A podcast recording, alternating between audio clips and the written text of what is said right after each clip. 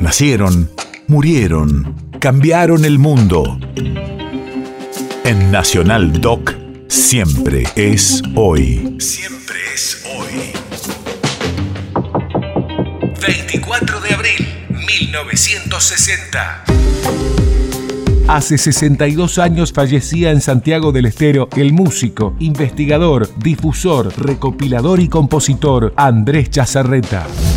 Radio de la memoria. Recopiló obras de autores anónimos, la mayoría surgidas de la transmisión oral, y trasladó esas músicas tradicionales al pentagrama, un gesto inédito hasta ese momento que salvó del olvido a gran parte de la música popular de raíz, principalmente del norte, noroeste y centro del país figura indispensable que, con su intenso trabajo, permitió la construcción de un mapa folclórico. Yo la aprendí esta samba de los labios de mi abuelita Agustina, que, eh, que murió a los 115 años del año 1902.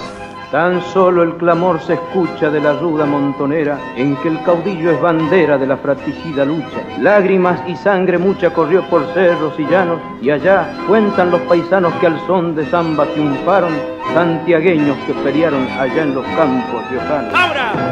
Para eterna memoria, samba de Vargas siempre País de efemérides.